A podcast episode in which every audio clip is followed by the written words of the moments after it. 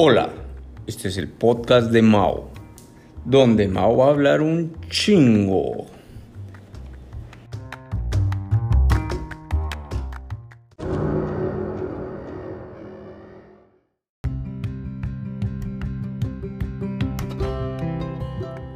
Hola, ¿qué tal Eden? ¿Cómo estás? Bienvenido. Eres el primer invitado que voy a decirlo así, como que ha salido en la pantalla grande, por lo menos en los créditos. Ya me vas a desmentir, capaz y, a lo mejor se ha salido tal cual en la pantalla grande, ¿no? ¿Cómo estás, Eden? Hola, Mauricio. Eh, muchas gracias por invitarme a tu podcast. Eh, yo he escuchado varios de tus podcasts que aquí mientras trabajo están interesantes y todo un honor que me consideres para esta nueva temporada. No, todo lo contrario, o sea, yo la gente que invito acá realmente pues han sido mis amigos en alguna parte de mi vida y me da gusto ver cómo todos han llegado y cumplido. A lo mejor ni siquiera cuando éramos jóvenes nos habíamos planteado, ¿no? En el caso tuyo, o sea, yo sí creo, eh, bueno, nos vimos, nos conocimos cuando estuvimos en la formación académica profesional y y verte el día de hoy, o sea, no, no quiero arrancar más que diciendo que, pues felicidades, creo que muchas veces uno no valora el trabajo y, lo, que, lo que te ha costado llegar a donde andas, ¿no? Así que cuéntanos un poco, o sea, ¿qué es a lo que te dedicas hoy en día?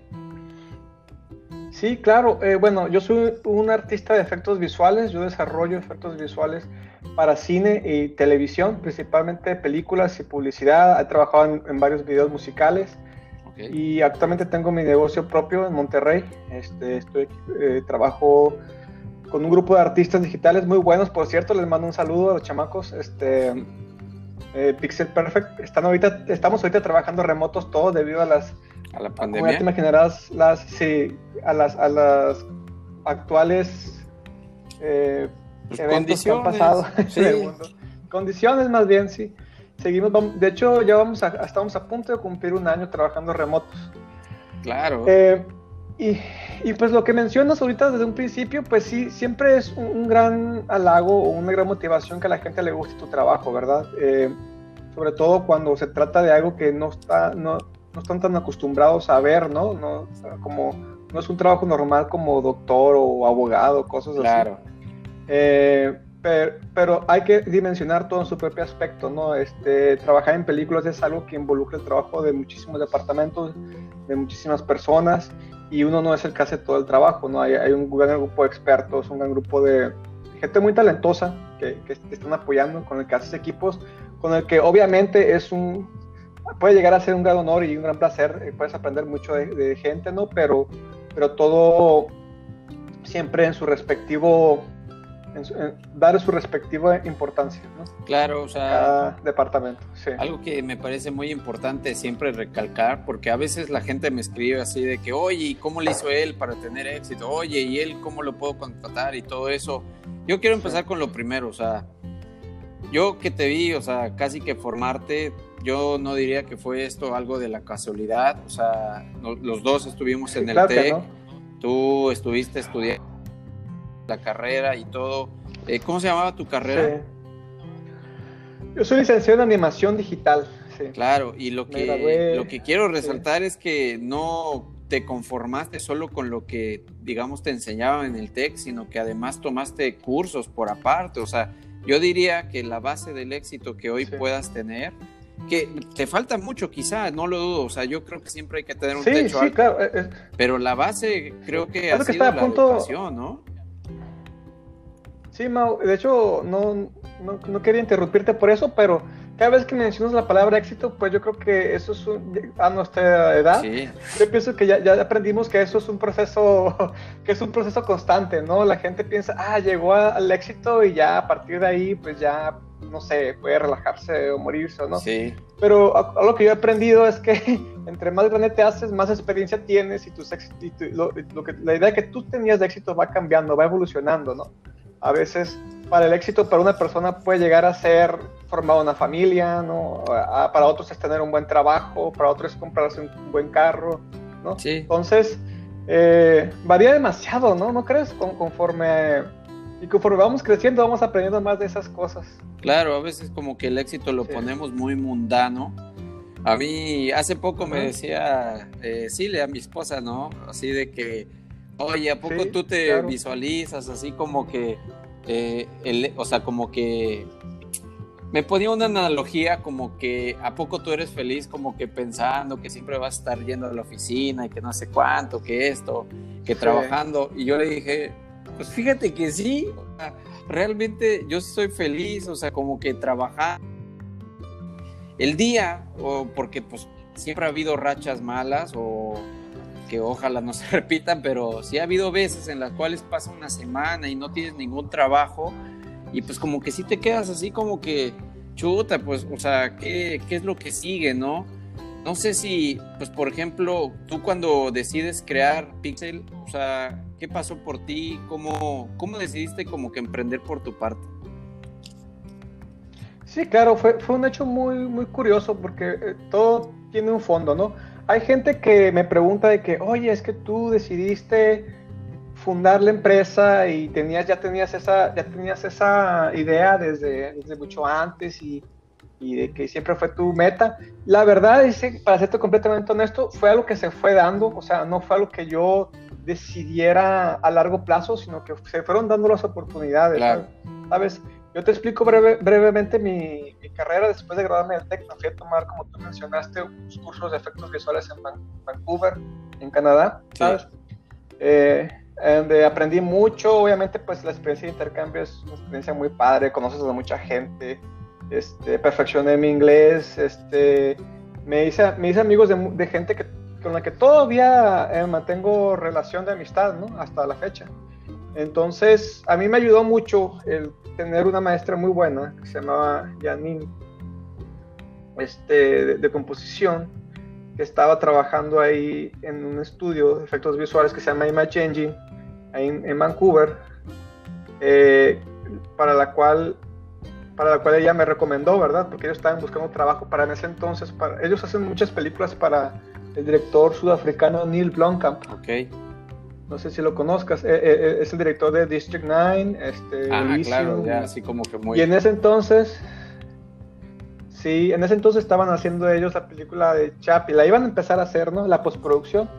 Y había mucho trabajo de, de clean up. Clean up es, un, es, una, es un, una técnica en efectos visuales en la cual consiste en borrar elementos no deseados en la toma, ¿no? Y se usa muchísimo, no tienes ni idea. O sea, la cantidad de, de material audiovisual que tú ves que, que, se, que, se, donde se borran cosas, ¿no? Porque Oye, esto es, como imposible por más bien que está planeada. El, bigote a, a, Superman, ¿no?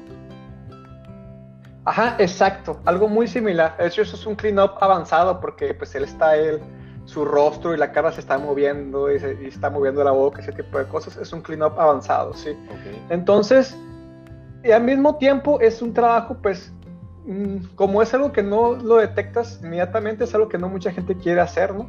Pero funciona muy bien y aprendes muy bien cuando es tu primer trabajo, ¿sabes?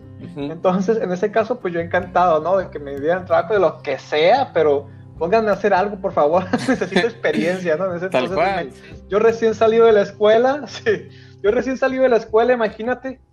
Entonces, eh, y, es, eh, y, era un show, que, eh, la película esa que no te imaginas el nivel de exigencia que teníamos y yo saliendo de la escuela y pum, me topas con pared de que, no manches, es que empiezas a darte cuenta que realmente la vida laboral nada que ver con, con, lo, que, con lo que ves en la universidad o en la escuela, ¿no? De que, te, de que aprendes porque, porque tienes que aprender.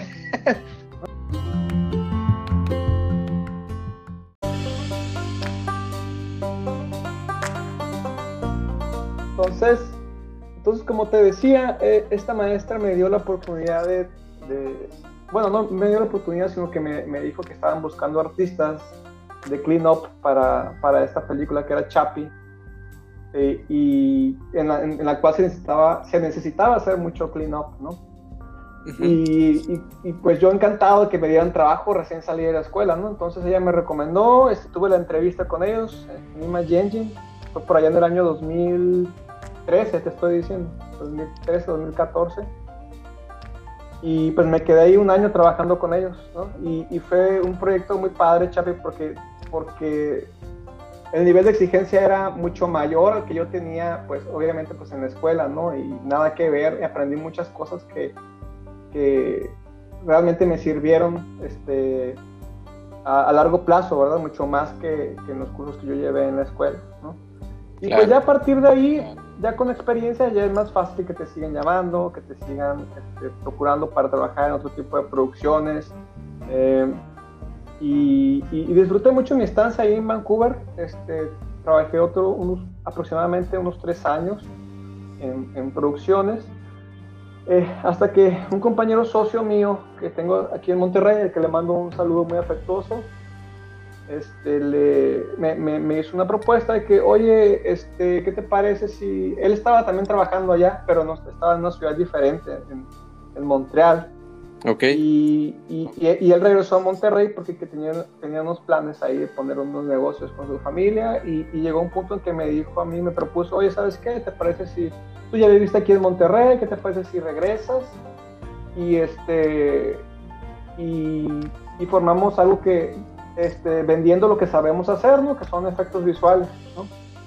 Yo dije, bueno, va. O sea, la verdad, la verdad fue, no lo pensé mucho en ese entonces y este dije a ver cuánto duramos y hasta el momento ahí llevamos ya todavía haciendo, haciendo efectos visuales para cine desde Monterrey y, y, la verdad sí nos ha ido, nos ha costado muchísimo trabajo, la gente tiende, algo que me he dado cuenta también es que la gente tiende a ver solo los el lado positivo, ¿sabes? Los éxitos, pero afortunadamente sí ha habido varios proyectos en los que nos ha caído la fama y nos ha caído una cartera de clientes todavía pues, hemos podido sostener y, por eso somos algo bastante conocido, sobre todo en Monterrey, ¿eh? en el norte de México.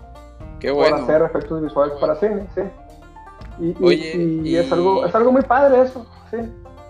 Una pregunta, el trabajo digamos que se hace por fuera, o sea, todo este tiempo de edición, contrastado contra el tiempo de pantalla, más o menos cuánto es. Ah, sí, eso es una pregunta muy interesante porque no nada más tiempo de edición, sino para todo, ¿no? Para el rodaje, pues preproducción, postproducción, hacer una película es muchísimo trabajo, ¿no?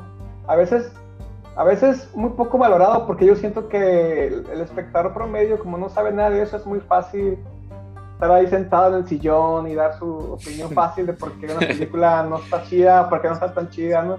Sin que se valore tanto el trabajo, ¿no? Sobre todo en México, hacer una película en México, uh, es dificilísimo. Yo siempre he dicho, no, pues con hacerla ya está, ya es mucho, ya es mucho, este... Como que pedir. Sí, pero bueno, respondiendo a tu pregunta es, obviamente depende mucho de, producción, de la producción, de qué tantas secuencias necesitan efectos visuales.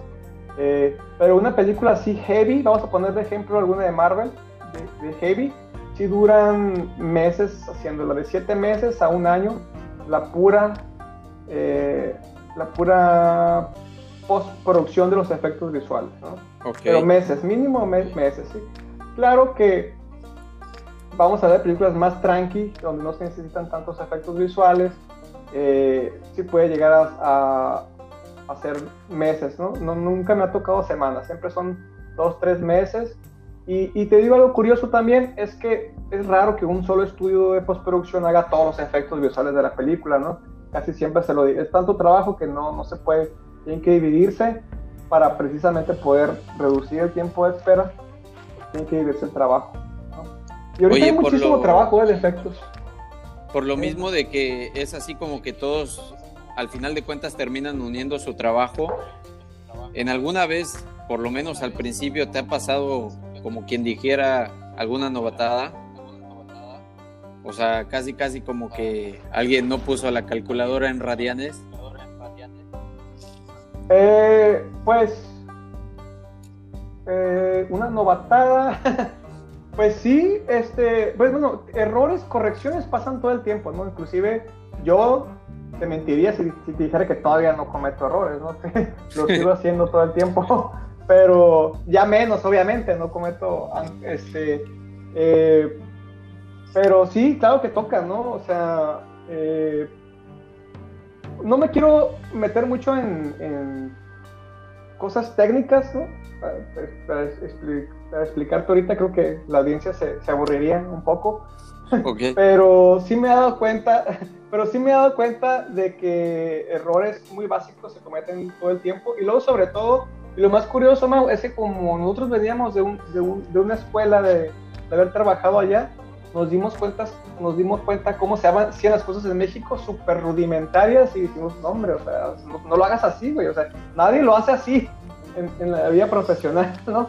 Entonces, este, sí, sí pasa mucho, pero pues estamos tratando de, resolver, de resolver que se hagan las cosas más, más, más bien. Nosotros, yo te puedo decir que nosotros somos un estudio pequeño, somos como 7, 8 personas ahorita, si no me equivoco, eh, pero tratamos de hacer las cosas con un pipeline como, como si estuviéramos en un estudio pro de, de Estados Unidos o de Canadá. Claro, somos, somos más chiquitos, pero, pero, pero obviamente queremos, queremos hacer trabajos que se que queden chidos y bien organizados, ¿eh? Porque ya me imaginarás, tú, tú, eres ingeniero, me imagino que también te toca eso, de que una parte es hacer un buen trabajo, otra cosa es estar con organización durante un proyecto, ¿no? De, cualquier tipo. o sea, ahorita escucho un poco lo que dices de que pues todos los tiempos que les dan, o sea, creo que también es un poco la conciencia de cada cliente de que saber de que, oye, esta persona no me va a entregar un proyecto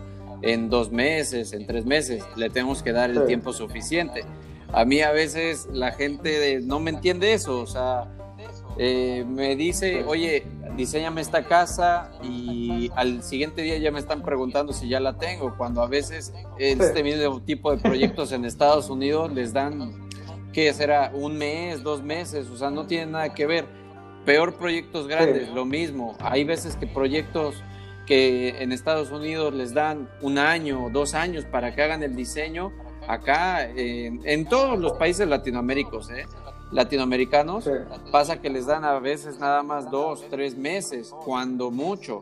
Entonces ahí yo creo que pues, pues es lo bueno, digamos que esta industria es consciente que digamos que debe de tener su tiempo, me imagino ya algunas otras, siempre va a haber la oficina que te diga, yo te hago lo que él hace un mes, te lo hago en una semana. Y bueno, se va a notar en la calidad del producto, ¿no?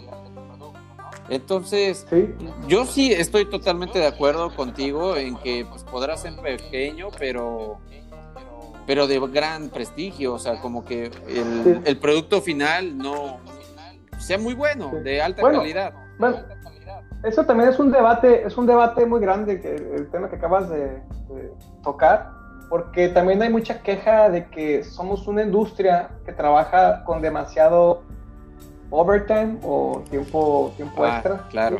Tiempo, tiempo extra. Entonces, este, porque desafortunadamente una de las desventajas del mundo digital es que se pueden hacer cambios ilimitados, ¿no? No es como que ese ladrillo ya lo puse, pues ya no lo puedes quitar porque ya lo pusiste, ¿no? Aquí es como que sí se puede.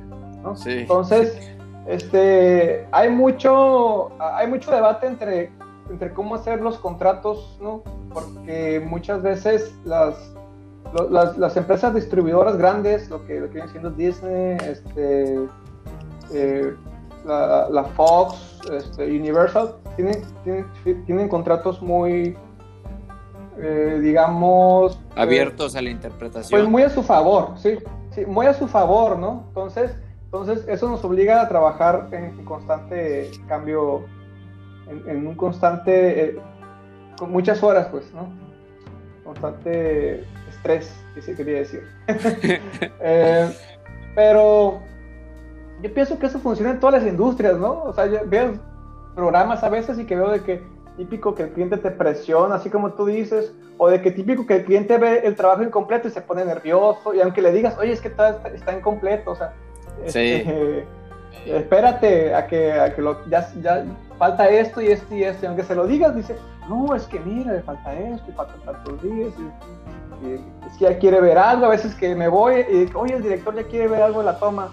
Pero, pero dije que en dos semanas, sí, pero quiere ver algo ya para sentirse tranquilo, ¿no? Y ahí va, le mando algo, un, cachito de algo para que se sienta tranquilo. Yo sé que es, no más para que se, sienta tranquilo. Eso es algo que, que sucede también en, en mi industria, ¿no? Y pues, afortunadamente, como tú dijiste, yo sí me, a mí yo sí disfruto mucho lo que hago. Sí me gusta, pero sí tiene, sí, sí tiene sus momentos pesados también los efectos visuales. Es algo que tienes que ser muy optimista, ¿no? En cuanto a, en, cuanto a que no siempre van a salir las cosas como tú esperas. ¿sí? yo creo que ahorita dijiste algo muy importante. O sea, al final creo que la clave del éxito o parte de la clave del éxito es entender al cliente. Sí. Saber con quién estás tratando, qué es lo que le gusta y precisamente como que irlo tratando porque a veces lo que yo le digo, doy clases también a alumnos de, ingeniería civil. Eh, ustedes podrán hacer el mejor diseño, en el caso tuyo también, o sea, pero si tú no eres capaz de convencer al cliente y tu producto final no es del gusto del cliente, de nada sirve que esté más justificado con los cálculos mejores del mundo mundial, si quieres verlo así. Entonces... algo también importante es adaptar tu visión a la visión del director. En este caso, pues en tu caso es como el cliente, pero, pero me acuerdo, fíjate, una frase que me dijo un amigo mío que se graduó hasta antes que yo allá en Vancouver, que me dijo, Eden, disfruta mientras estás en la escuela, porque ya que trabajes, no vas a poder hacer lo que tú quieras, me dijo. disfruta que ahorita puedes hacer trabajos que lo que tú quieras, sí. ¿Por qué? Porque ya parafraseándolo un poco, ya entendí más lo que dijo, es que tienes que adaptarte al director, ¿no? A, la visión del director de lo que él quiere, lo tienes que, lo tienes que mezclar tú, ¿no? Tu, tal tu preferencia, tu gusto, y al final darle algo que a él le guste, como tú dices, pero que al mismo tiempo esté chido, porque al mismo tiempo también es tu trabajo, o sea, si va a hablar por ti también, lo van a ver otras personas, se van a preguntar quién hizo eso, es, es, tu nombre el que va ahí también, ¿no? Entonces, y, y, de directores hay de todos, ¿no? Hay muy, yo digo, un buen director es alguien que te sabe dar instrucciones muy claras, que sabe lo que quiere, que te, que te, da, que te muestra ejemplos de lo, que, de lo que busca, que te da referencias, sin andar con tanto dándole vueltas, ¿no? De que, no, pues mejor cámbiala aquí con, con 60 cambios en una sola toma, que vaya que me ha tocado. Eso es algo muy molesto, ¿no? Pues sí. Oye, y así hablando ya un poco de los trabajos que has tenido, ¿nos puedes mencionar tres proyectos digamos, tres proyectos emblemáticos. El más reconocido, el que te haya dejado más enseñanza y el que, pues, por más de que sea emblemático, pero que no te haya gustado. Ok, buena pregunta. Eh, bueno, es difícil porque no me había puesto a pensar tanto que no me haya gustado. Siempre trato de ver las cosas eh, neutrales, ¿sabes? Es como que, bueno, chamba, chamba, hay que sacarla, ¿no? Yo sé que muchas veces no va a ser la mejor película o la mejor, el mejor video, pero yo voy a tratar de hacer mi parte lo mejor posible y dejar que la gente disfrute eso, ¿no? Eh, entonces, en ese, en ese sentido es difícil, ¿no? Pero bueno, ya enlistando y yéndome directo al grano con, las respuestas, yo creo que la, película que, en la que más he aprendido es sin duda alguna la, que mencioné en un principio, Chapi, de, 2014, por el nivel de dificultad que, que tenían hacer la limpieza, el clean-up del robot, que era algo muy difícil, y yo iba saliendo de la escuela y pues, imagínate, me topé con, esa, con ese gran reto, y, con ese gran reto y, y, cosas que aprendí en esa película todavía las aplico todos los días, ¿no? Este, en mi, vida profesional. Eh, y esa fue la que más he aprendido. La que más renombre ha tenido, pues, mm, yo creo que fue la que trabajé el año pasado, fíjate, trabajé, trabajé también, yo también hago mucho freelance, aparte de afuera de Pixel, yo también trabajo como artista independiente, ¿no? Fue para una empresa de Ciudad de México que se llama Olin FX. Le hice, le hice compositing, composición de, efectos visuales. se llama Mank, salió en Netflix el año pasado, ¿sí? ¿Cómo se llama? Y, veo que ahorita está Mank, Mank. Sale Gary Oldman. Entonces veo que eh, ahorita como que renombre porque veo que va a estar, está bonita para estar nominada en, en varios Oscars y es como que, wow, siento como que es lo más de renombre, así como lo que tú me pides, lo, lo, demás, lo que más renombre ha, causado. El Netflix el año, el año pasado se estrenó, es en blanco y negro, ¿eh? Sí. un poquito pesada de ver, pero está padre. Ahorita estoy viendo, 80% de los usuarios de Google le gustó, así que bacán. Sí. sí, o sea, sí está, ahora por el retraso, por la pandemia, se están tardando en, salir los nominados, pero ya van a salir próximamente y es la, es la FAB para, para estar nominada a varios varios este, Oscars. ¿no? Chévere. Eh, y, sí. Y la que no me, que no me ha gustado, pues, mm, sabes que tenemos un chiste así allá en Vancouver, me acuerdo que siempre había un chiste como, como, como que, una anécdota, que era la, en, qué, peor película has trabajado, ¿no? Ok. ¿Qué peor película? Sí. Me acuerdo que tenía un amigo que siempre posteaba de que esta le ganó a esta como la peor película en la que he trabajado. Me acuerdo. Tenía varios amigos que habían trabajado en una empresa que se llama Digital Domain y trabajaron en, Jack, el Mata Gigante, no sé si la viste, ¿no? Ah, sí, sí.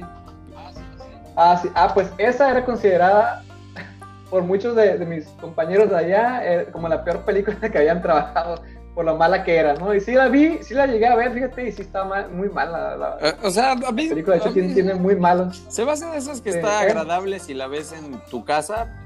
No dudo que si lo hubiera visto en, en, el cine, a lo mejor se hubiera dicho, güey, está mala. Pero no sé.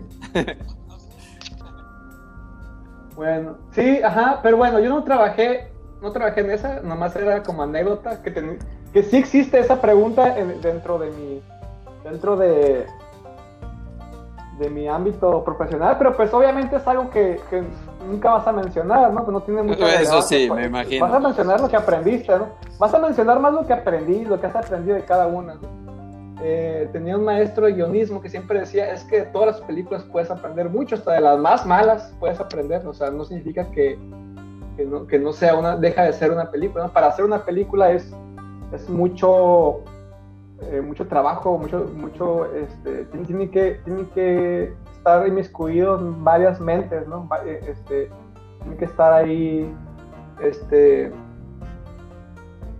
mentes profesionales del cine para poder hacer una película. No vas a invertir tantos millones en, en hacer algo eh, ahí nomás con tus amigos, ¿no? Me imagino que en la construcción es más o menos lo mismo. Claro. no vas a invertir a constructora en hacer un edificio, no sé, un rascacielos 50 pisos, nomás así porque sí, ¿no? El, solamente el hecho de hacerlo, no, no, no, le quita el mérito, ¿no? No quita el mérito de hacerlo. No, tal eh, cual no. Pero sí. Oye, y así de alguna gente que hayas estado trabajando, mencionabas de grupos musicales. En los grupos, ¿qué tanto se diferencia hacer efectos especiales para una película que para un video musical? Ah, esa es una muy buena pregunta, fíjate, porque tanto los, tanto los comerciales como las peli, como los videos de música son muy parecidos los dos, porque haz de cuenta, en una película pues trabajas, vamos a suponer que trabajas en una secuencia, ¿no? Son muchos, nosotros trabajamos sobre cortes, ¿no? Si es un corte, bueno, los que tienen conocimientos básicos de edición saben que el corte es, eh, eh, cada secuencia se, se, compone de varios cortes, de corte 1, corte 2, los, los, cortes de cámara, ¿no? Corte 3, como entre distintos, este, entre, distintos eh, ángulos de cámara, ¿no? En una, en una misma secuencia, ¿no? Entonces, eh, en una película puedes tener, imagínate, son dos horas, ¿ah? una hora y media, dos horas, puedes tener, el, en Avengers tenían en promedio mil cortes, ¿no? Ok. Por, este, de efectos visuales, ¿no? Hicieron mil cortes, eh, es lo que he escuchado. Una película con heavy visual effects tienen, mil cortes, ¿no?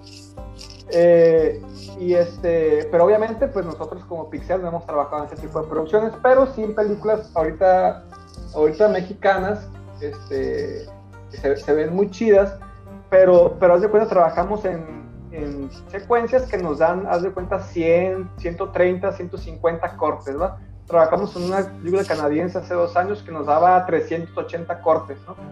Ok. Y un video musical, pues son dos minutos, tres minutos. El número de cortes son 10 cortes, 15 cortes, ¿no? Entonces, eso hace que un, video musical lo puedes sacar en, de dos semanas a un mes, lo puedes sacar.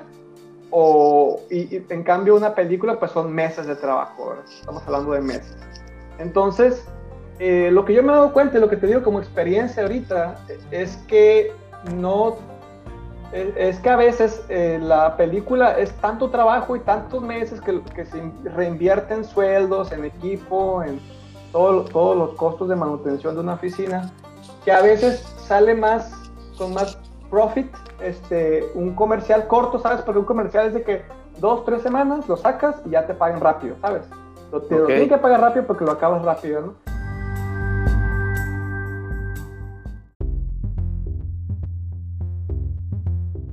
Cuentas, siempre toda en la empresa vive un poco de, de lo que te da fama y de lo que te da plata, ¿no? Exacto, sí, de hecho, yo siempre que, que, vienen amigos, este, los, los mejores proyectos que, que, yo estoy más orgulloso, son los proyectos que yo he hecho por pasión con amigos, ¿sabes? Sí. O sea, que vamos a hacer esto, que nadie, que, que nadie nos ha detenido, este, en cuanto, en, en, en, el que tenemos libertad creativa total, ¿sabes? De que vamos a hacer esto, no vamos a tardar un chorro, pero lo vamos a sacar por, por, por nuestro gusto, ¿no? Y este, y, pero vienen esos proyectos que te dan de comer, ¿no? Y a veces sí, tienes que ser bien claro en, con tus amigos de que, oye, pues, pues sí te echo la mano, pero espérame, primero déjame saco estos videos que, que es lo que me, son los que me van a dar el sueldo y, y ya después veo este, cómo te ayuda a ti, ¿no? Pues ahorita trato de ser bien claro, yo ya, esa la experiencia me, me dejó, me dejó esa enseñanza de que sé muy claro desde el principio, ¿no? De que sí te ayudo, pero me voy a tardar, ¿no? pero me voy a tardar, eso que es la verdad.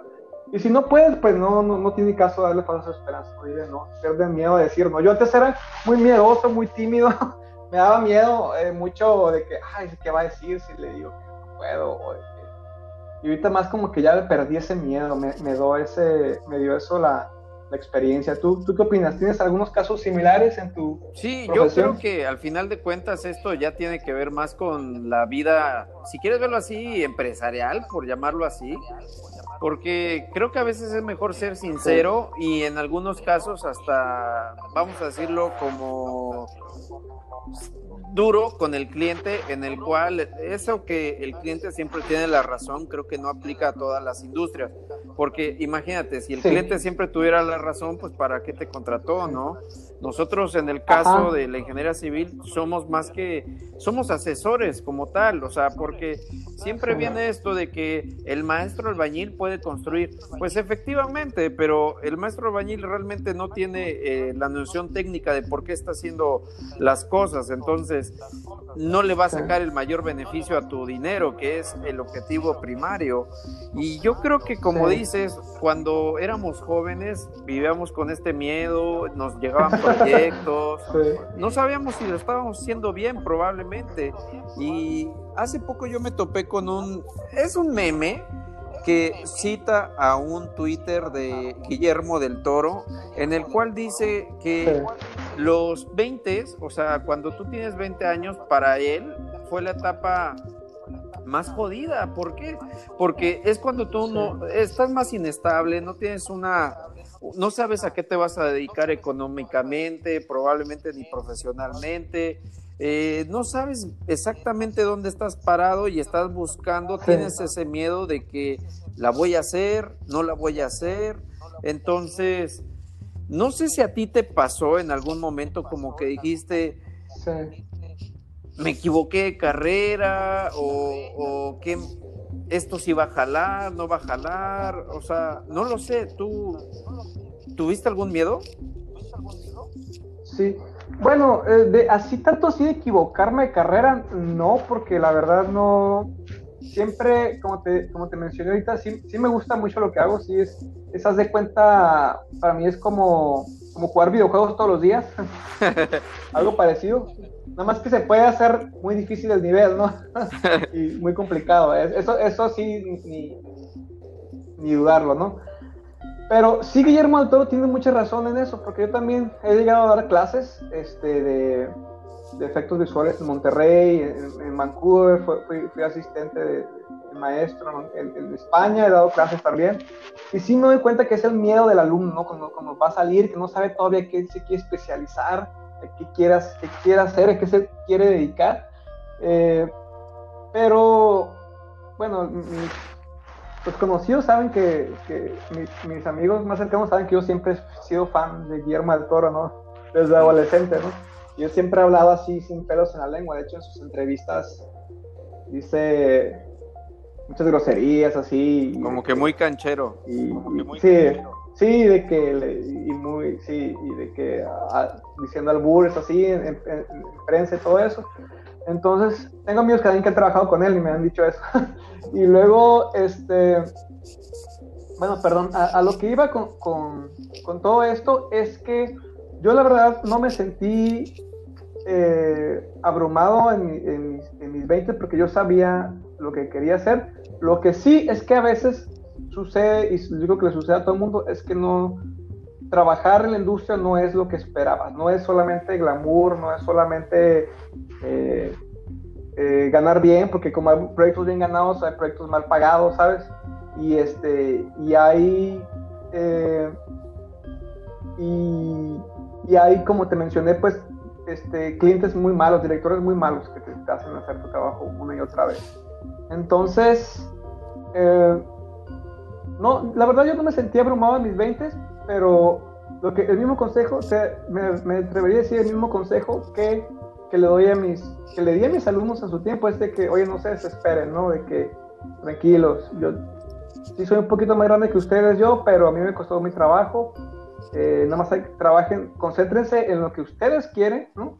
En lo que quieren hacer, porque animación es, es un rango de, de posibilidades, ¿no? Así como tú eres ingeniero en algo, hay un chorro de ingenierías, hay un chorro de departamentos de animación para diferentes proyectos que se, pueden especializar. Entonces, es más que nada estar enfocados en lo que, en lo que quieren hacer y, y, trabajar en base a eso, ¿no? Yo, muchos amigos se sienten abrumados, eh, alumnos, perdón, se sienten abrumados cuando yo les empiezo a enseñar mi primera clase de, de compositing para efectos y es como que ustedes piensan que yo les digo, pues ustedes piensan que yo nací sabiendo esto, o sea, me costó un chorro de trabajo y y era el peor de mi clase y, más atrasado y tuve que estudiar el doble para, para, para, poder ponerme al corriente, ¿no? Ese tipo de cosas que de repente los, pues la gente joven no ve, ¿sabes? Sí. Piensan que todo es automático, que se da así de que ya, porque ya llevé tal curso, ya, ya, ya sé en eso, ya me pueden contratar de eso. Y es que no, güey, o sea, apenas vas empezando, ¿sabes? O sea, tienes que formar experiencia, tener tus contactos, porque, porque sí es cierto que hay, que, la suerte es un, es un aspecto que, no debe ser el principal, eh, no debe ser el principal este eh, ¿Cómo que factor de éxito? Pero, el factor, perdón, factor de éxito, pero sí es un, es un factor, es un ese 5% que necesitas para que conocer a tal persona y que esa persona te el contacto, como es el caso de la maestra que yo les dije, o sea, eh, tal vez sin ese contacto no me hubiera tenido mi primer trabajo y me hubiera tenido que regresar a México, o sea, como, dice, se suena un poco trillado, pero es que cuando el talento tiene que, como, tiene que... Eh, con la este, actitud, yo creo, como que venir acompañado con la actitud, ¿no? Es que lo que dices es muy cierto. Muchas personas tienen ese contacto que les va a ayudar a lograr el éxito, pero tienen miedo de hablarle y a lo mejor dicen, no, ¿sabes qué? Eh, no me va a recibir o no me va a dar la llamada o qué pena y pues se guardan la pena y probablemente se quedan esperando. Sí, sí, de hecho sí, de hecho pues no pierdes nada en realidad, ¿no? Yo también me acuerdo que me da pena hablarle a, no, ¿qué va a decir si no le gusta mi trabajo, si, si no si no, si, si no me quiere recomendar. Y sí es cierto, a lo mejor sí te, te lo va a decir, si él no te quiere recomendar, tú vas a decir, ¿sabes qué? No puedo. Este, y, pero no, fue, fue eh, a final de cuentas fue, fue un resultado positivo el que, el que yo obtuve y fue pues gracias a ese juego de, talento y oportunidad y un poquito de suerte, ¿no? La oportunidad se dio un poquito a esa, esa suerte de tener un contacto. Entonces, el mismo que, que, yo les enseño a veces a, mis, a los alumnos es eso, de que tienen que estar concentrados en que como en, que no saben todo cuando van saliendo de la escuela, ¿no? Yo, yo, algo que yo la verdad yo sí, no te voy a decir que estaba pensando 100% en eso, pero yo sí pensaba de que como que bueno, ya, ya aprendí lo que tuve que aprender, eh, ya vamos a, ahora sí a, a trabajar, a trabajar, a aplicar todo lo que he conocido. Y, y, entro en mi primer proyecto y ¡pum! te das cuenta que hay un nivel de exigencia y un nivel eh, de cómo hacer las cosas que en realidad ni sabes nada. Sí. Ahora sí entiendo, entiendo, entiendo a todos los reclutadores, ¿no? A los reclutadores que siempre me decían, es que vas saliendo de la escuela, entonces te, te toca un, eh. curso introductorio y todo eso. Es como que yo, ¿por qué? Si yo sí sé, sí sé, sí sé. Y hay una frase que yo siempre, que siempre uso desde que estaba en la universidad, que es, y me imagino que sí te pasó igual, Mau, es, es de que entre más sabes, eh, más consciente estás que menos sabes. Entre más, no, entre más aprendes, sí. Entre más aprendes, más consciente estás que, entonces, y eso mismo, o sea, aprendí he aprendido muchísimo trabajando en estos años, pero también me he dado cuenta que desconozco muchísimas otras cosas más. Sí, yo me acuerdo que cuando empezaba, o sea, yo también decía de que sí, está bien, soy joven y todo, pero sí tengo como que la actitud y, los conocimientos para, para que me den una gerencia. Y puta, hoy me doy cuenta que no, nada que ver. O sea, realmente todo esto es un camino que yo desconocía totalmente como para tener la experiencia, para que por lo menos el día de hoy sé lo que me falta. Entonces, es más, inclusive a veces sí llego a aplicarla, la de fake it till you make it, porque sí creo que tiene un factor esta frase muy gringa, donde alguien va a decir, a ver, ¿cómo estás fingiendo? No, no se trata tanto de fingir, sino también de usar un poco como que esa, ese poker face, como para decirle a alguien lo que realmente necesita pero a lo mejor digamos como que si no la finges un poco, si no la exageres un poco, pues no se la vas a vender.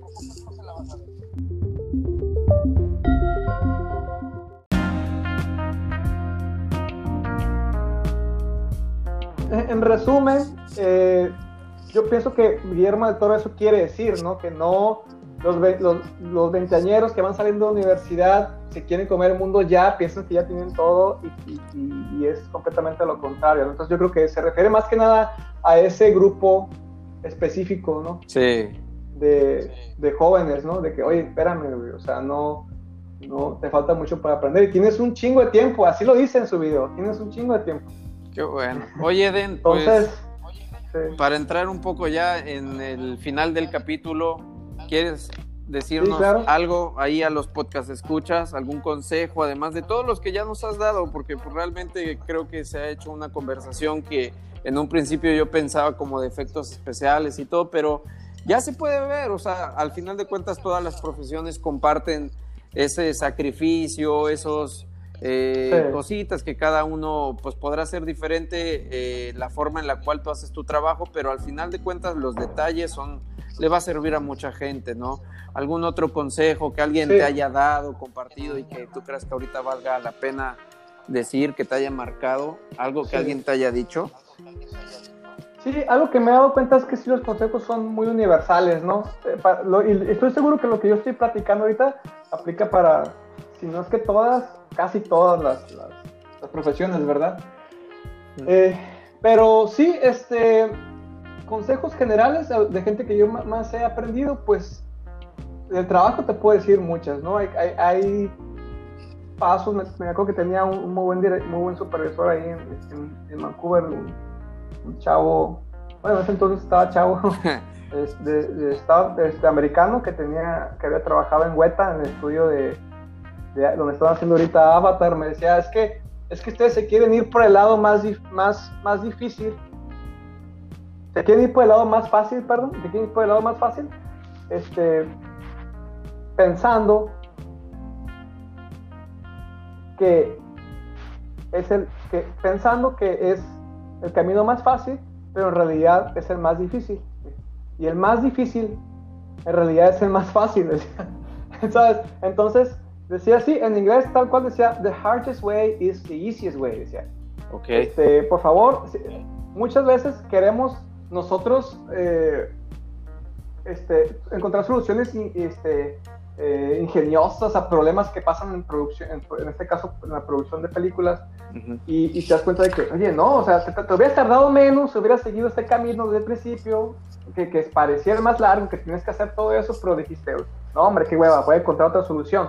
Y fue como que fue como que te estás tardando el doble y ahí fue cuando me regañaban, ¿no? De que, ¿sabes qué? Mejor vete el camino como lo conoces y este, y no, y, no trates de encontrar cosas, eh, básate más bien en el trabajo que la demás gente ha hecho para hacer el tuyo, ¿sabes?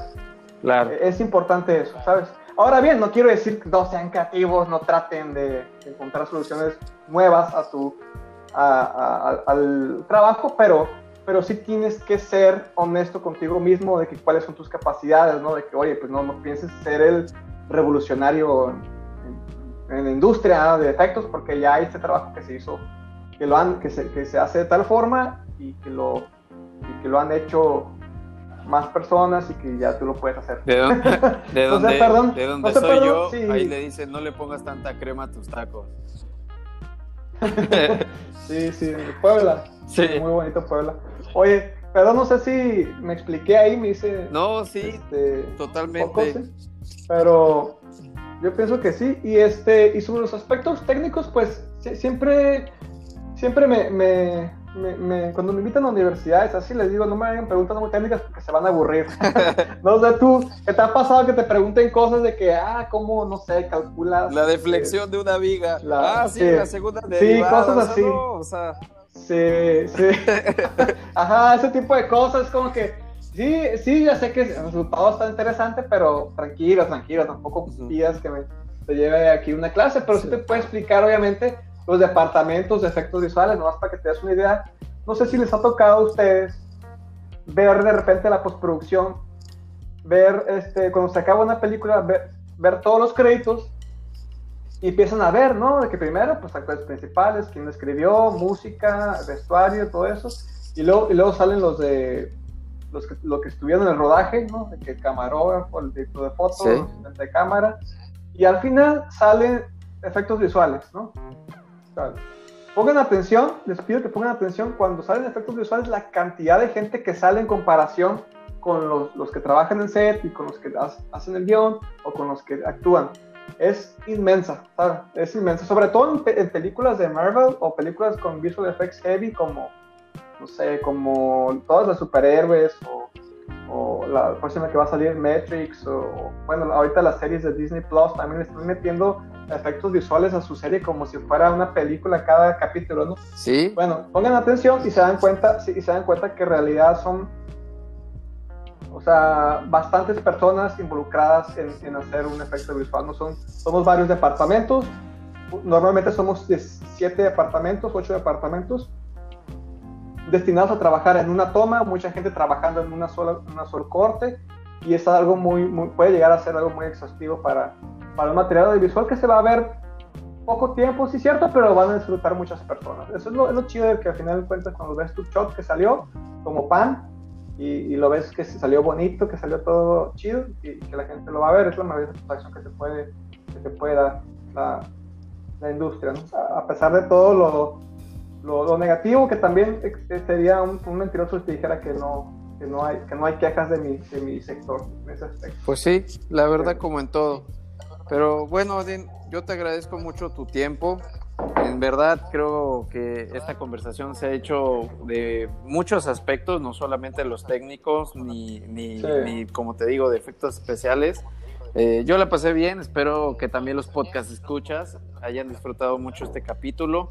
Y pues nada, me despido. Eh, ¿Algún dato que quieras dar? No, sí, como siempre, darte, darte muchas gracias por, por haberme invitado a tu podcast. Mandar un saludo a tu esposa Cilia, a, Alexis, tu cuñado.